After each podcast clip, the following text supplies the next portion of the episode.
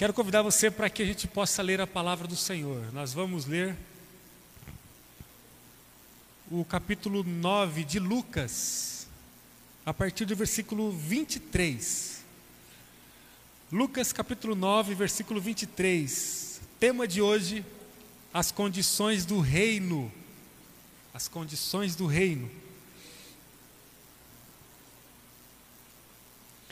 Quero saudar você que faz parte da nossa igreja, mas não pôde estar hoje aqui porque você está viajando. Que bom que você está conectado a nós mesmo assim. Você que não faz parte da igreja, mas está com a gente aqui pela transmissão, bem-vindo. Conheça as nossas redes sociais, conheça o que acontece em nossa comunidade. Vamos lá. É, Lucas capítulo 9, versículos de 23 a 26. A palavra do Senhor nos fala assim: Disse ele à multidão, aqui é Jesus falando à multidão: Se alguém quer ser meu seguidor, negue a si mesmo, tome diariamente sua cruz e siga-me. Se tentar se apegar à sua própria vida, a perderá.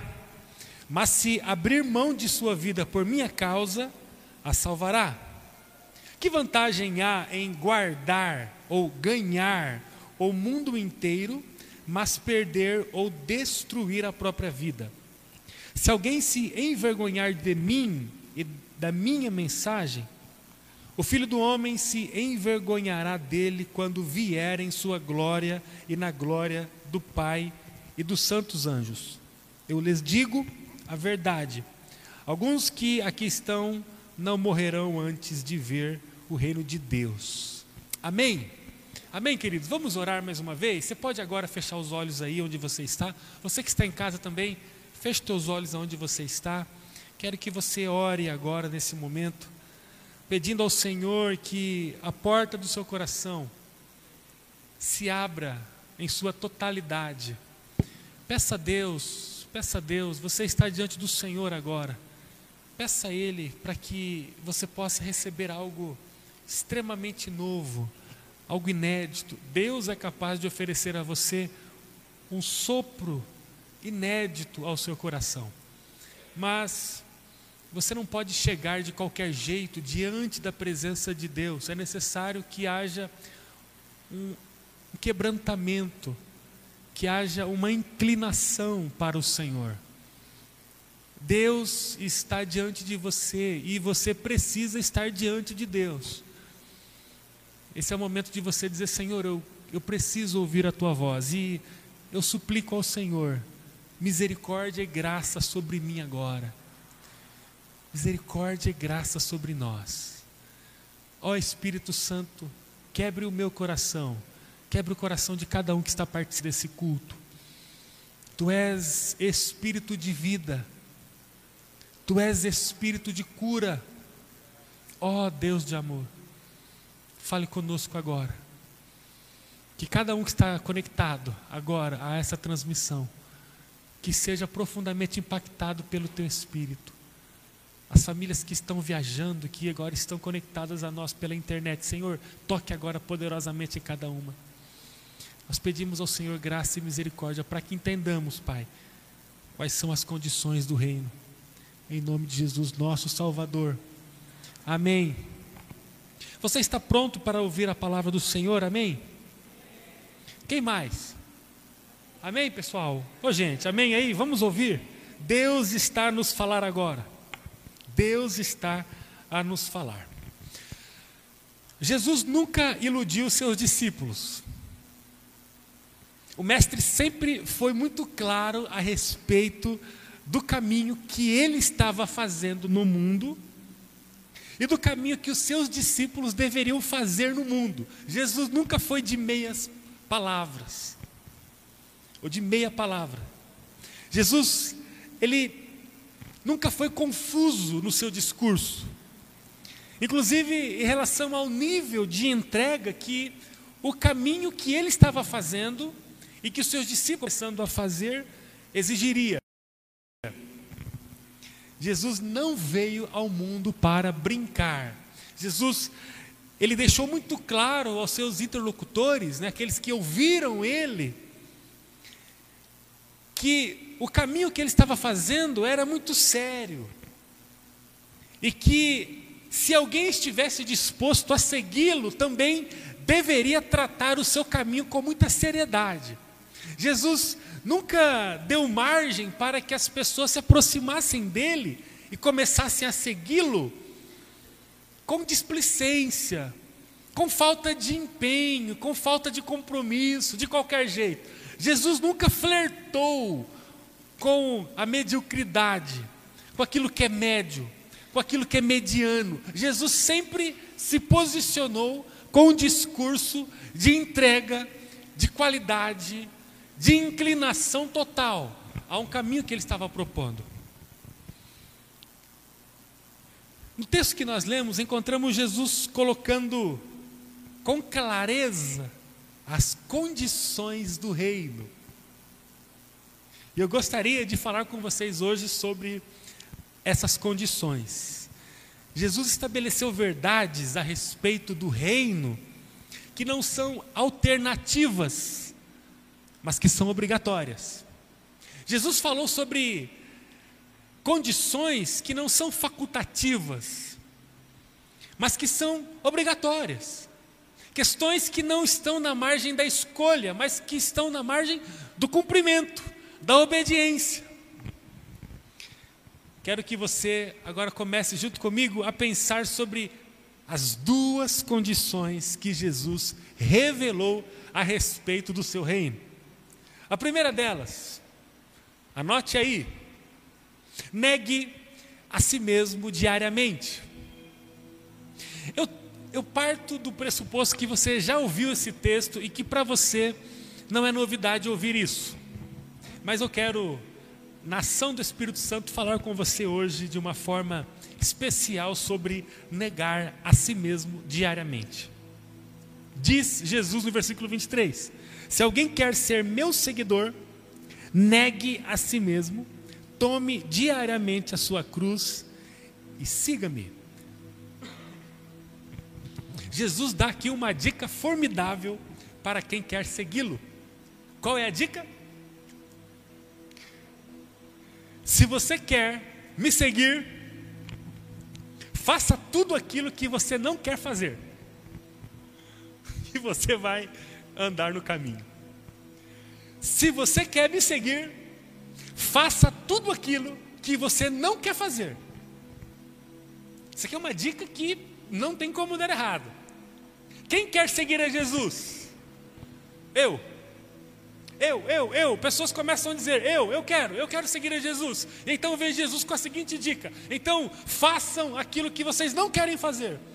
Porque dessa forma vocês vão conseguir me seguir. Porque negar a si mesmo é exatamente fazer aquilo que não se quer fazer. Negar a si mesmo tem a ver com o caminho oposto ao próprio desejo. Porque se o desejo fosse sintonizado com o caminho de Jesus, não haveria necessidade da própria negação ou da negação do próprio desejo.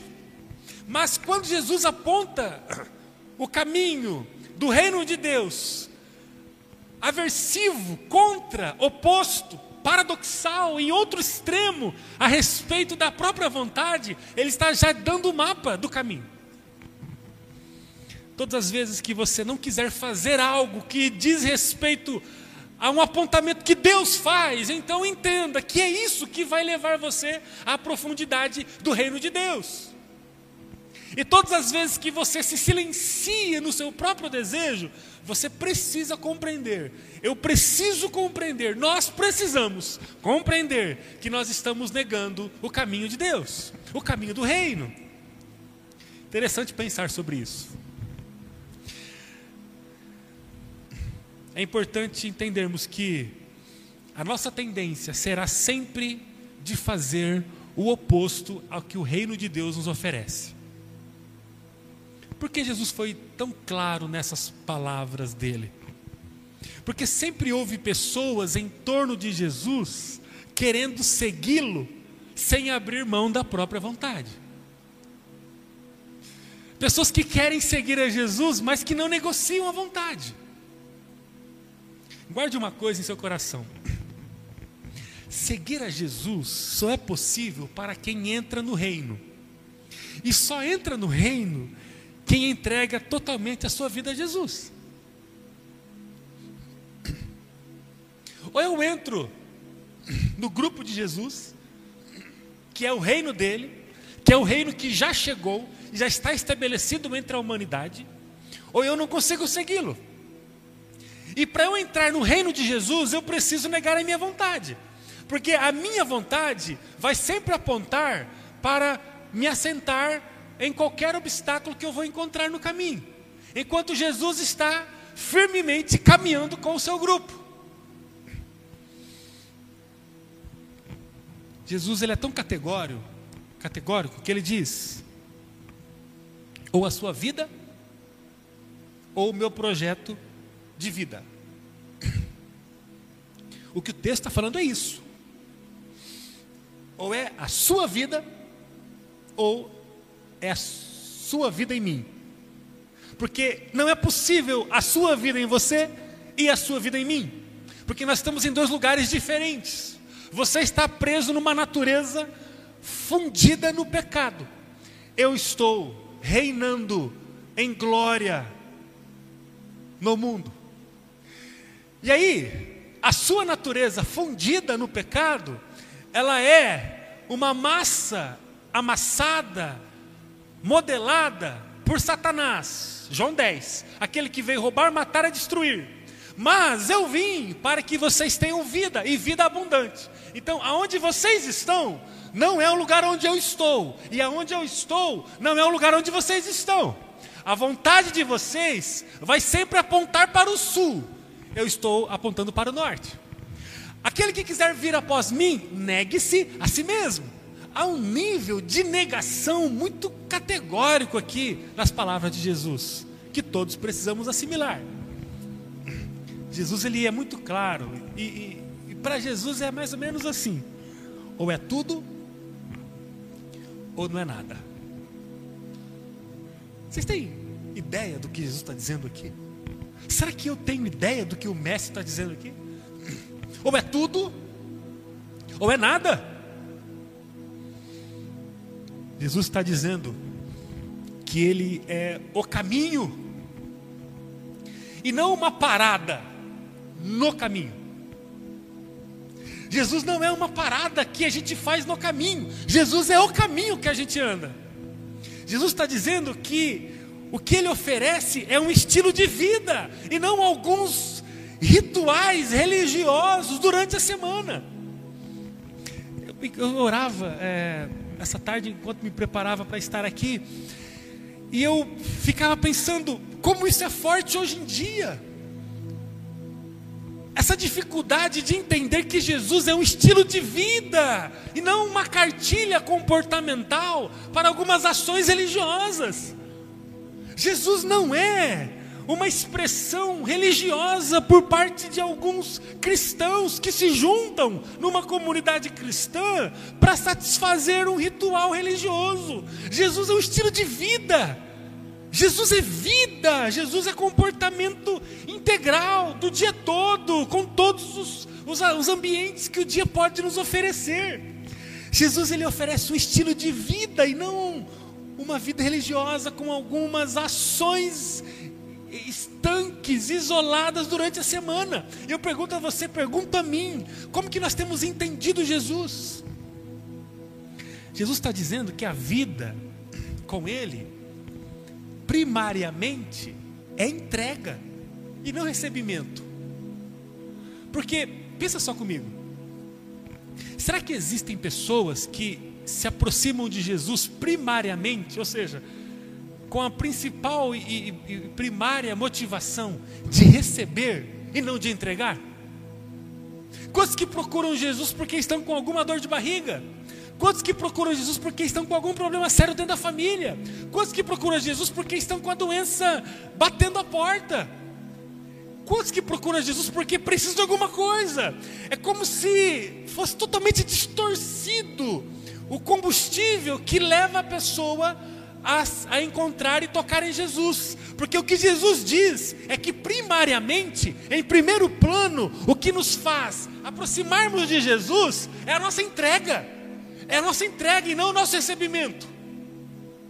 Embora eu não tenha dúvidas de que as dores de barriga da nossa vida nos levam a, a, a nos aproximarmos de Jesus, foi assim com o coxo, foi assim com o cego, foi assim com o pai que tinha uma filha doente. Então, as minhas necessidades têm um, um importante papel para que eu me aproxime de Jesus, mas quando eu chego até Jesus, eu escuto a voz dele, e a voz dele é: primeiramente, entregue-me o que vocês têm e o que vocês são. Enquanto a gente não entende que primariamente é sobre a entrega que Jesus fala, a gente fica em torno dele, rodando em volta dele, sem nunca acessá-lo. Porque não é possível seguir a Jesus, entender essa condição do reino tão clara que Jesus traz, primeiramente procurando receber. Jesus fala: aquele que quiser vir após mim, primeiro negue-se a si mesmo. Aqui ele está falando de um nível de entrega enorme. Jesus está dizendo que ele não é uma ocasião na nossa vida, mas que Ele é a missão da nossa vida. Você já percebeu, você mesmo, ou alguém, olhando para Jesus como uma ocasião de vida? Gente, o que eu estou falando parece uma coisa muito simples, de fato é, mas é, é o teor mais puro do Evangelho. Você já viu alguém se aproximando de Jesus por um oportunismo, por causa de uma ocasião, não entendendo que Jesus está falando de uma missão de vida, de um comportamento que diz respeito a uma missão, a um projeto, a um programa de existência. Jesus está dizendo que o reino dele é a própria roupa que a gente veste e não um acessório que a gente pode colocar opcional na roupa. Jesus é a nossa própria roupa. O reino é a própria roupa, é o que Jesus está dizendo. O caminho com Jesus ele não é praticável para quem não consegue negar a si mesmo.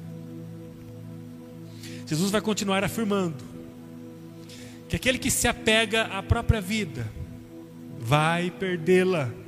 A consequência de não negar a si mesmo em prol do reino de Jesus é a perda da própria vida.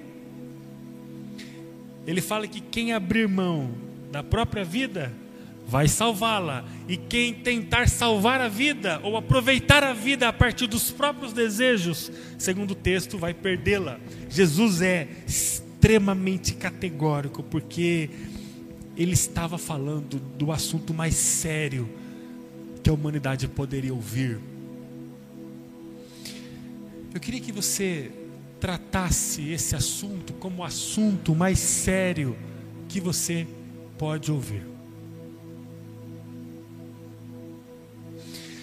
O assunto mais sério que você pode ouvir não é sobre a sua aposentadoria.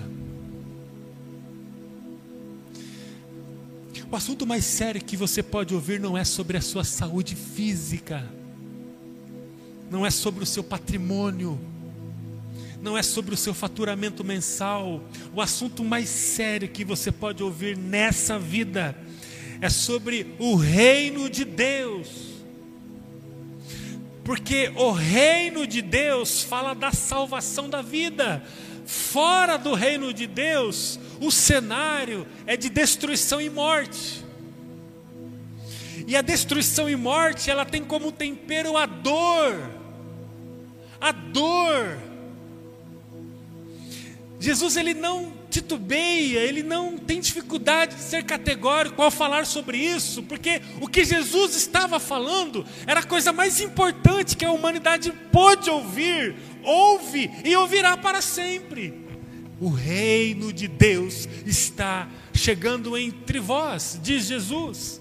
O reino que não se baseia na, nos pilares da humanidade, mas é o reino que se baseia no Espírito. O reino que transcende esse mundo.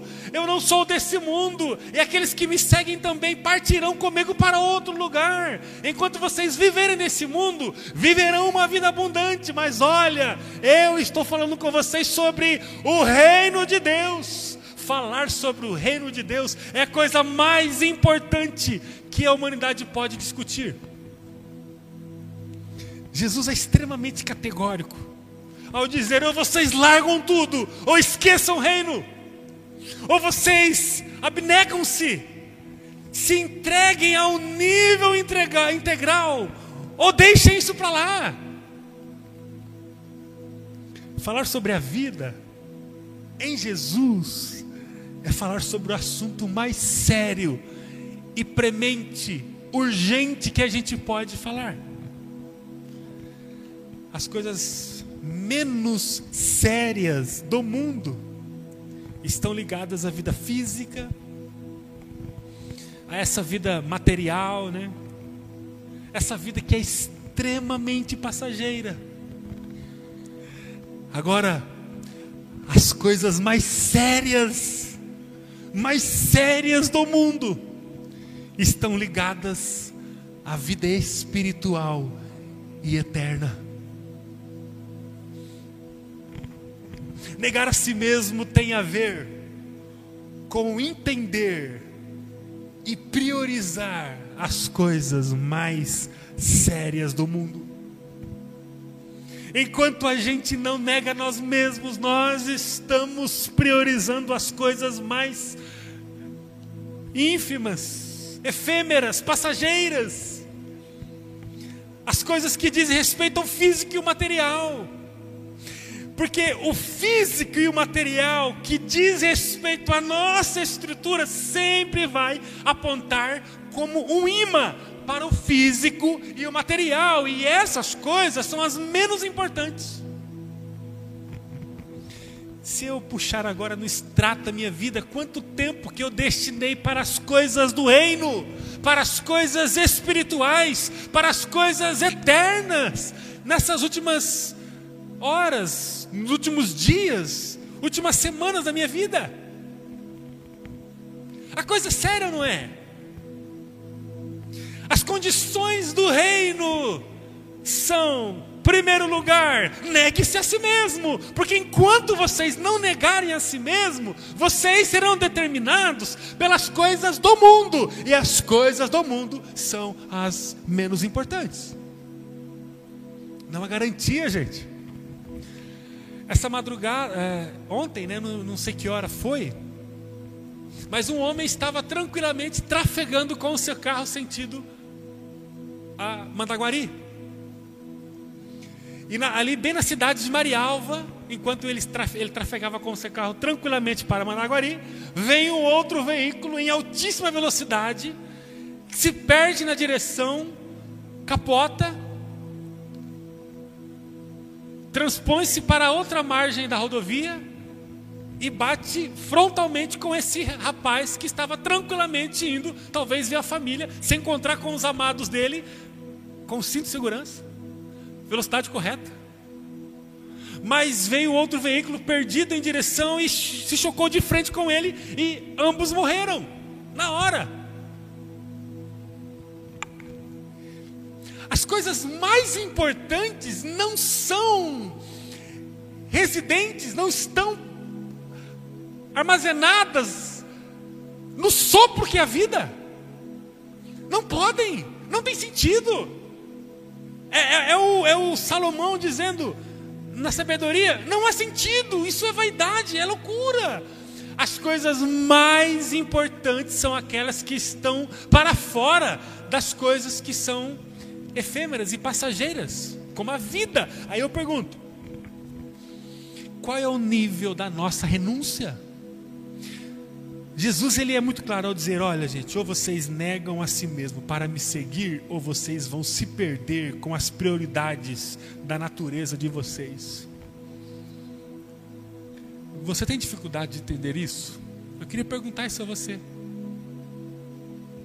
Você tem dificuldade de entender o que é negar a si mesmo? Quando Jesus começa a falar sobre salvação, ele, ele não dificulta a nossa compreensão.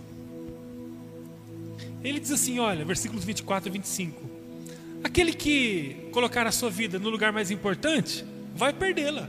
Jesus, Jesus, ele é muito direto. Ele não tem meias palavras. Aquele que começar a colocar a sua vida no lugar mais importante, vai perdê-la. E aquele que negar a própria vida, e é claro que ele está falando aqui de um, de um contexto de reino de Deus, aquele que negar a própria vida, esse vai salvá-la. Bom, qual é, eu pergunto a mim, e quero que você se pergunte, qual é a dificuldade de entender isso? Priorizei minha vontade, estou me qualificando para perder a minha vida. Por quê? Porque a minha vida é um poço de destruição, naturalmente. O pecado está no meu DNA, na minha raiz. Naturalmente eu vou me perder. Siga o teu caminho que o tempo vai provar e vai sentenciar a sua vida infeliz, frustrada. Você pode ter o que você quiser, porque Jesus fala que você pode ganhar tudo na vida. Você pode ganhar o mundo inteiro. O mundo inteiro. No final, a sua vida será uma declaração de destruição e infelicidade. Você pode viver até os 100 anos. O texto diz, Jesus falando, que aquele que tentar construir a sua própria vida vai perdê-la. E olha, não dá para brincar com as coisas mais sérias da vida. A primeira condição, negue-se a si mesmo. A mensagem não mudou, meus irmãos. A mensagem não mudou e não precisa de arranjos. A primeira condição para viver o reino de Deus é negar todos os dias a própria vontade. Todos os dias a própria vontade.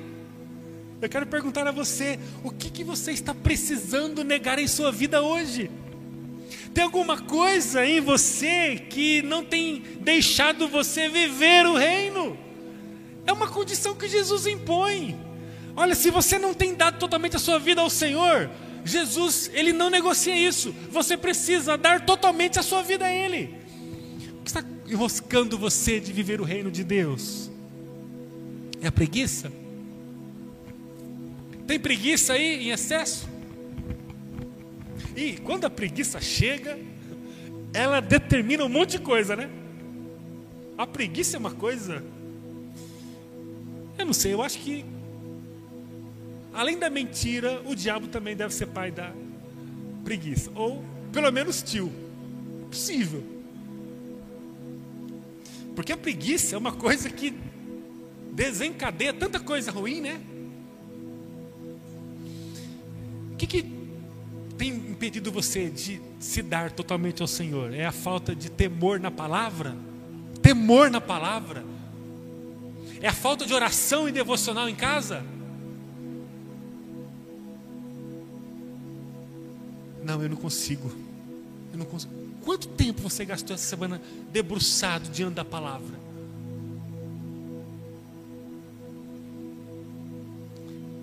É infidelidade no tempo? Infidelidade no tempo. Sabe o que é isso? É você não dar com fidelidade às pessoas que você se comprometeu um dia o seu tempo. Sabia que você tem alianças com pessoas, sabia? Se você é pai, você tem uma aliança diante de Deus para cuidar do seu filho até que ele voe.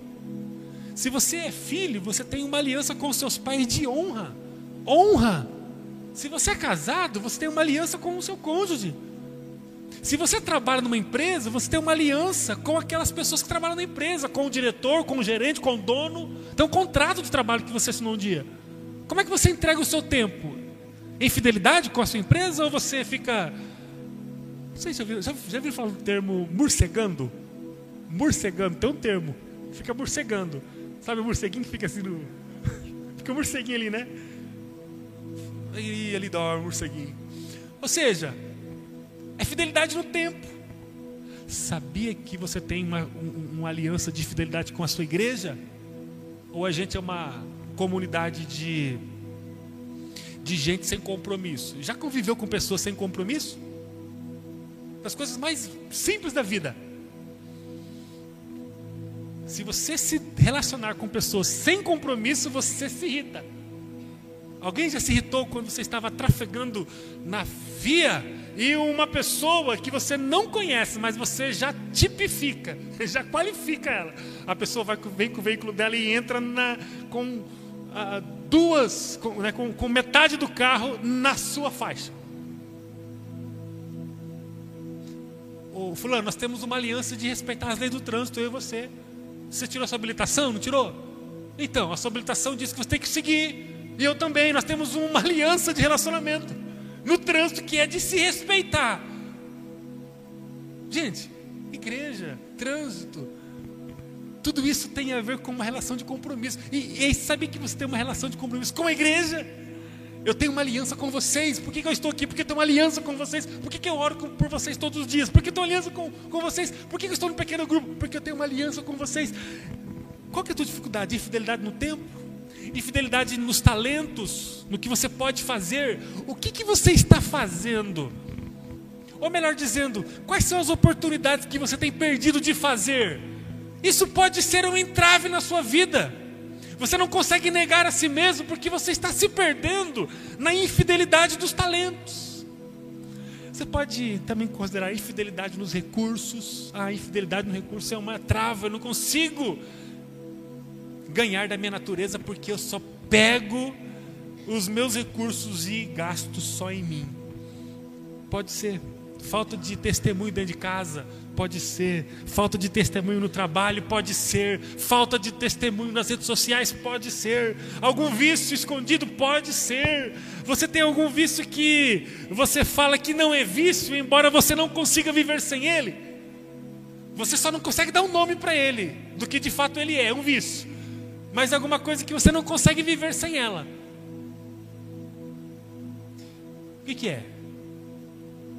É, é, é uma série? É televisão? O que, que é?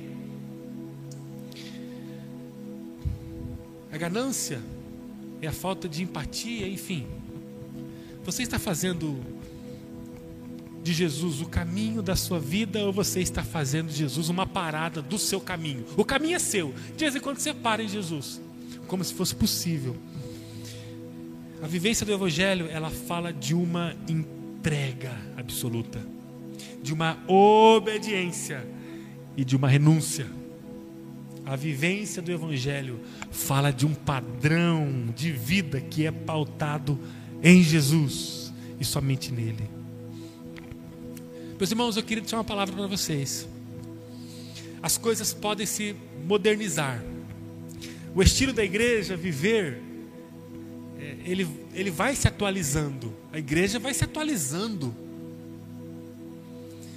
mas o caminho ao lado de Jesus jamais vai deixar de exigir essa condição. Negue-se a si mesmo. A gente pode estar com outras configurações na forma de culto, na forma de discipulado, na forma de estudar a palavra, na forma de alcançar as pessoas que estão fora. A gente pode usar muitas metodologias diferentes, maneiras diferentes, cores diferentes, mas essa condição do reino jamais será negociada. Se você quer seguir a Jesus, negue-se a si mesmo. Como fuga para não precisar negar a si mesmo, algumas pessoas têm se apoiado no evangelho é, transgênico. Sabe o que é o evangelho transgênico? É aquele evangélico que é mudado em sua essência. Conhece alguém assim? O que é o evangelho transgênico? é um jeitinho de tentar viver o Evangelho sem precisar negar a si mesmo. Então, ó, eu, eu vou dar um passo na direção de Jesus, mas eu não vou me permitir mudar muito. Tem pessoas assim ou não tem? Então, um domingo sim, um domingo não, eu vou para o templo. Quando der, eu vou no pequeno grupo. Esse negócio de viver o discipulado aí, não, muito trabalho. Todo dia, todo dia, todo dia. Até quando vai? Até Jesus voltar? Tem algumas pessoas que estão esperando a notícia de que nós vamos suspender o discipulado, porque já acabou os diários, né? Pessoal, os, os diários nós fazemos, então nunca vai acabar. Porque enquanto a igreja tem um pastor, vai ter sempre um diário novo. Então você pode sair da fila de espera para não ter o diário, porque sempre vai ter um diário e você vai ter que todas as vezes rejeitar o diário. O pessoal tem um diário, não, não quero. Tem outro diário, eu não quero. Por que, porque o diário ele é um GPS para a gente seguir o caminho que Deus tem nos apontado. É só isso. Essa é uma questão estratégica. Eu não quero diário porque, na verdade, eu não quero seguir o caminho que Deus tem apontado. Eu não quero ter aliança com as pessoas, não quero ter compromisso. Oh, 21 dias, todo dia me conversando com a pessoa. Eu não quero, me dá um pouco de paz. Vai ter nas férias diário também? Vai. Vai ter. Não, mas férias é férias. Férias de Deus. Então Deus para você é uma rodoviária. Você só chega nela quando você precisa chegar para algum lugar. Senhor, eu preciso chegar no lugar de cura. Eu vou até Jesus. Senhor, me leva até lugar de cura. Cheguei, tchau, Jesus. É, é fundamental a gente entender que eu não posso adequar o Evangelho às minhas conformidades ao meu conforto, porque isso é viver um Evangelho transgênico aquele evangelho que é modificado em sua essência. Vamos lá, segunda coisa para a gente terminar então. Primeira coisa, primeira condição, negue-se a si mesmo. Segunda condição, não se envergonhe de Jesus e do seu reino. Eu quero terminar com essa segunda condição. Diz, diz o versículo 26: Se alguém se envergonhar de mim e de minha mensagem, o filho do homem, olha aqui, o Jesus falou, hein? o filho do homem se envergonhará dele quando vier em sua glória e na glória do Pai e dos santos anjos. O, deixa eu deixar bem claro ainda mais o que Jesus está falando aqui. Se você se envergonhar de mim no mundo, eu vou me envergonhar de você no dia em que eu voltar para buscar a minha igreja e promover a minha igreja, os meus discípulos, à glória eterna. É isso que ele está falando aqui. Por que será que Jesus colocou essa condição em seu discurso a respeito do reino? Sabe por quê? Porque tem muitos que estão tentando viver o reino descomprometidos com o anúncio da mensagem do reino. Tem alguém assim? Você se sente assim? tentando viver o reino, mas descomprometido com o anúncio? Pois é. Se você conhece alguém assim, foi por causa dessas pessoas que Jesus falou isso. Se você é tentado a ser assim, alguém que quer viver o reino, mas está descomprometido com a mensagem do reino, pois é, essa mensagem é por causa de você.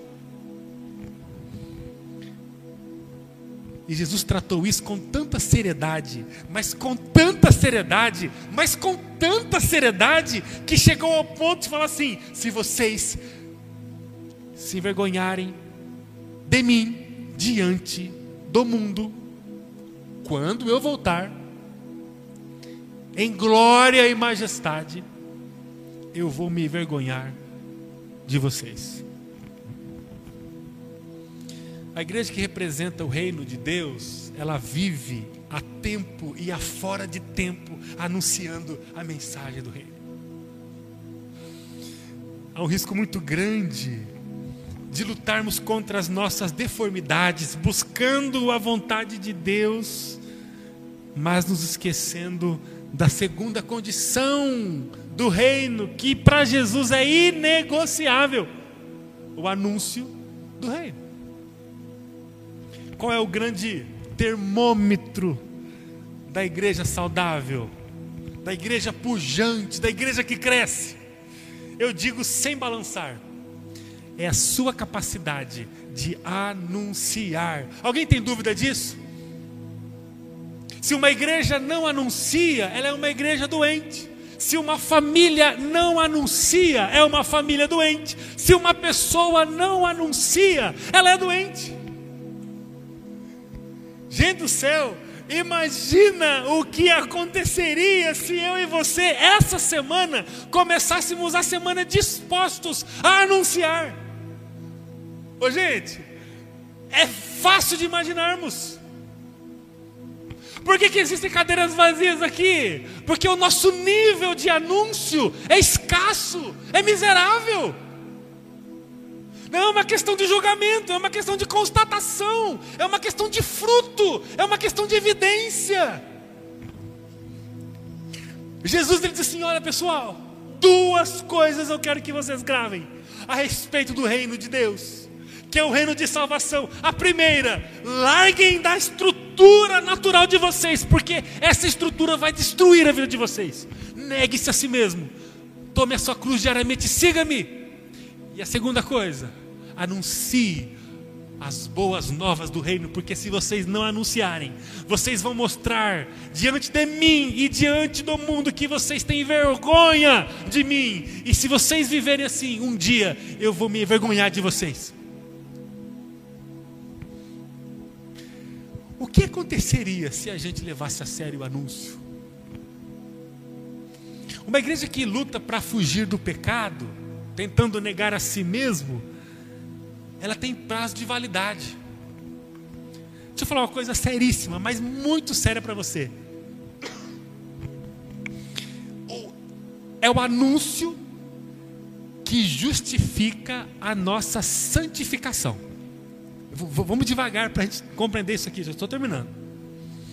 O que eu quero dizer, se não anunciarmos Vamos comigo, tá? O processo de santificação se torna desnecessário. Eu vou dizer de novo. Se não anunciarmos, o processo de santificação se torna desnecessário. E eu vou explicar por quê. Todo mundo comigo, todo mundo de mão dada aí. Não é a santificação que nos salva. Não é. Porque santificação diz respeito a comportamento, a obra, a mortificar o velho homem. Isso é santificação. Não é a obra que salva, ou não é a nossa obra, né? Efésios capítulo 2. Mas a obra da cruz, Jesus. Quem salva é Jesus por meio da justificação. Justificação é um outro termo muito importante da soteriologia que estuda o processo de salvação. Não é a salvação, ou melhor, não é a santificação que nos salva, mas é a justificação. Nós, é Romanos capítulo 5. Sendo, pois, justificados em Cristo Jesus, vocês têm paz com Deus vocês são reconciliados com Deus. O que é justificação? Eu tinha uma conta impagável, veio Jesus e pagou a minha conta. Aí o credor que eu tinha, a pessoa que ficava o tempo todo me cobrando, ela não pode me cobrar mais, porque a conta foi paga por Jesus na cruz. Eu fui justificado da minha dívida eterna. Isso é salvação. Se é a justificação que salva uma pessoa, para que serve a santificação? Pergunta. A santificação serve. Estão comigo, pessoal? Então, no processo de redenção, tem algumas partes muito importantes que você vai estudar um dia comigo, acredito, na escola bíblica, quando falamos sobre salvação. A primeira é a conversão, a adoção, a justificação.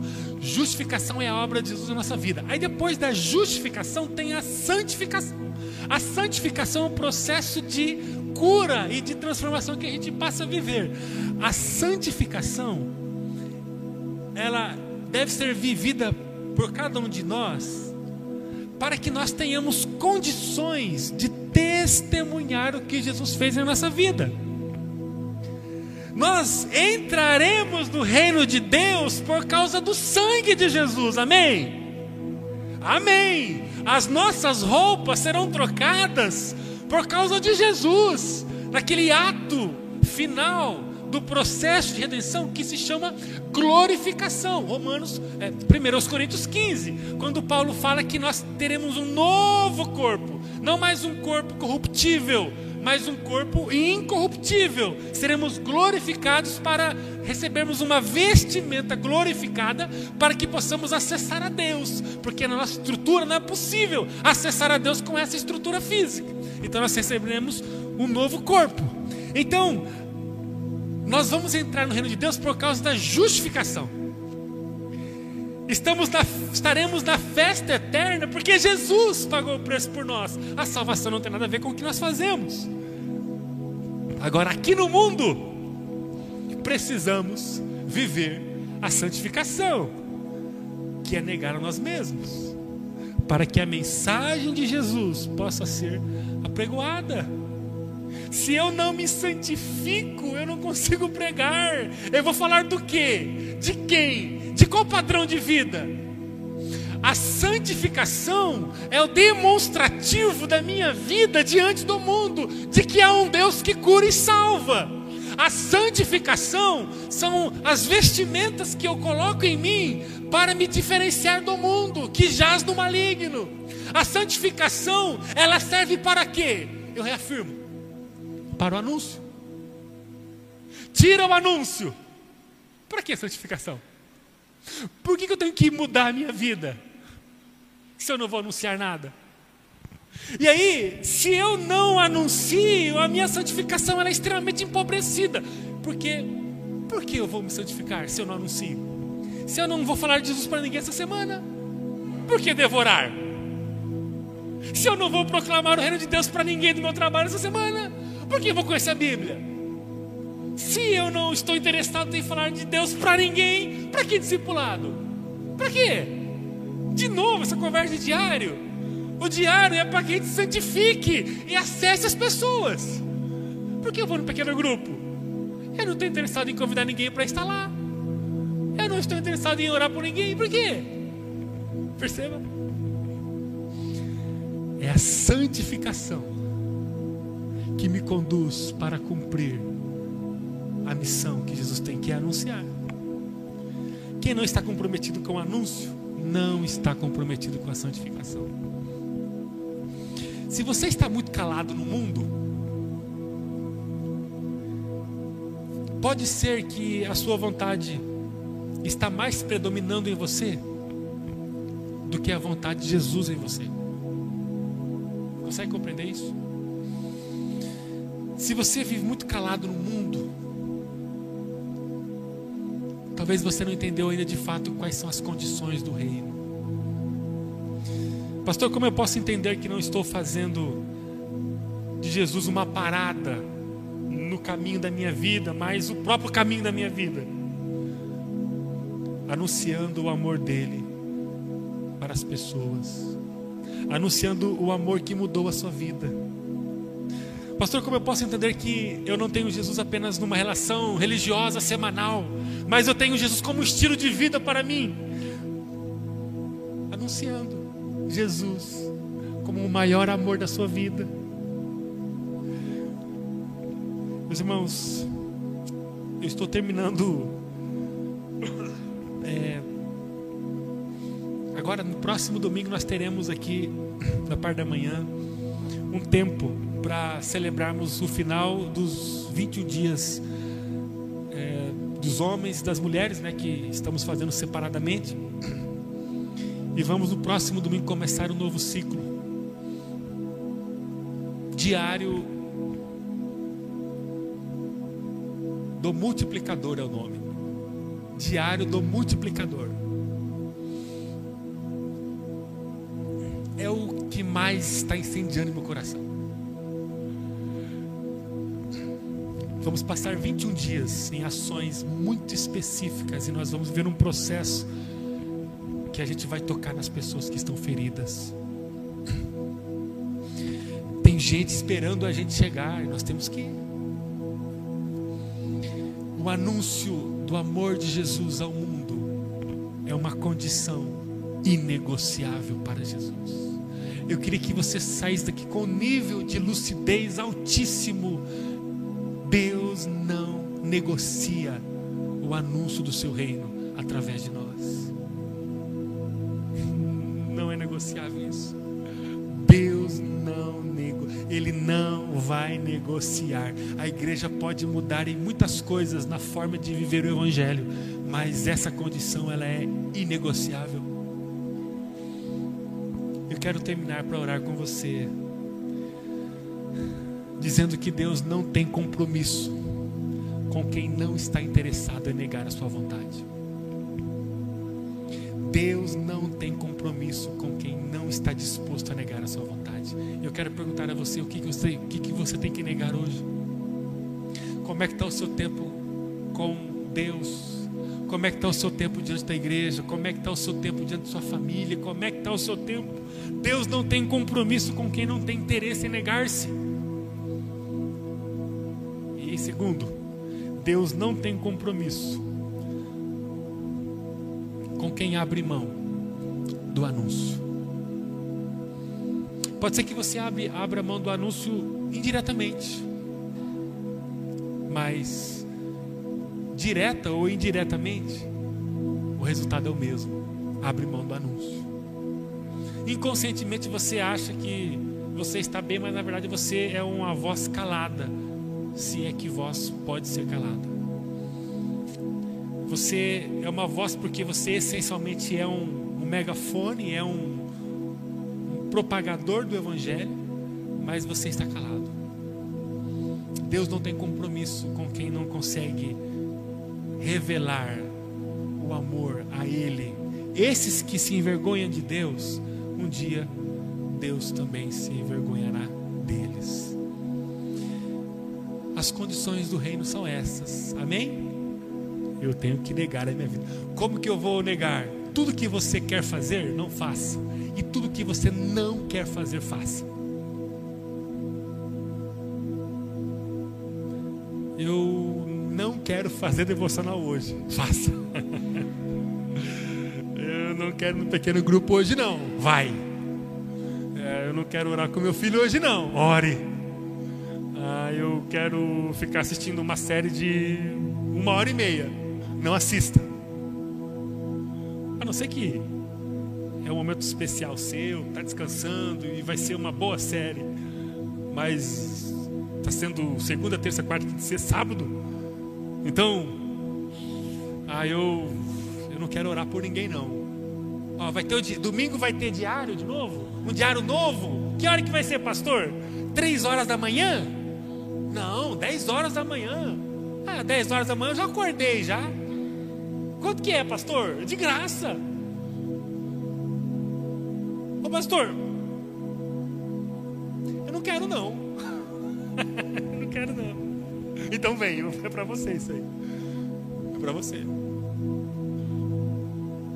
Ah, eu quero. Eu, se você quer, é porque você já viveu um dia, mesmo contra a sua vontade. Você experimentou a transformação e o mover de Deus sua vida. Então eu quero. Mas um dia isso foi quebrado lá atrás, quando você não seguiu a tua vontade. É assim, não é, gente? Orar com a esposa, eu não quero não, então ore. Orar com os filhos, não quero, então ore. Dizimar, não, não quero dizimar não. Ih, inflação, né? Mais 10%, não vou dizimar não. Então dizime.